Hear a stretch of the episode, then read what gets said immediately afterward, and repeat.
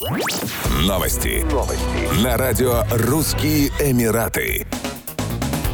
44-летняя жительница Эмирата Аджман, арабка по происхождению, проведет три месяца в тюрьме за занятие черной магией. Как говорится в материалах дела, женщину признали виновной в шарлатанстве и занятиях колдовством с целью причинить вред другим людям. Уточняется, что обвиняемая также выплатит штраф в размере 50 тысяч дирхамов, а по отбывании срока тюремного заключения ее депортируют на родину. Согласно полицейскому расследованию, владелица салона красоты в Аджмане сообщила полиции, что обвиняемая пришла в ее салон, где посетила туалет. Когда когда она вышла, хозяйка обыскала помещение и нашла бумажный сверток, нитки, ткань и благовония. Когда владелица салона попросила обыскать женщину, в ее сумке обнаружились талисманы, травы и волосы. Обвиняемая призналась в суде, что принесла эти предметы, чтобы причинить вред хозяйке заведения. Женщину признали виновной в шарлатанстве и колдовстве с целью причинения вреда другим и с помощью использования запрещенных методов и средств для воздействия на сердце, разум и волю других.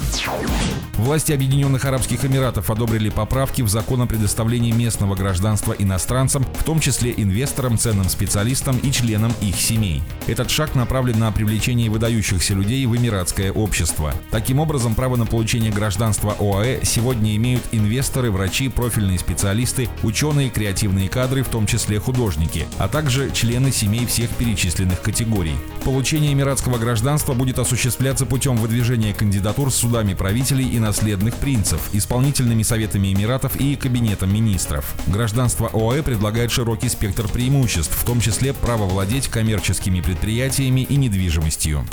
Еще больше новостей читайте на сайте RussianEmirates.com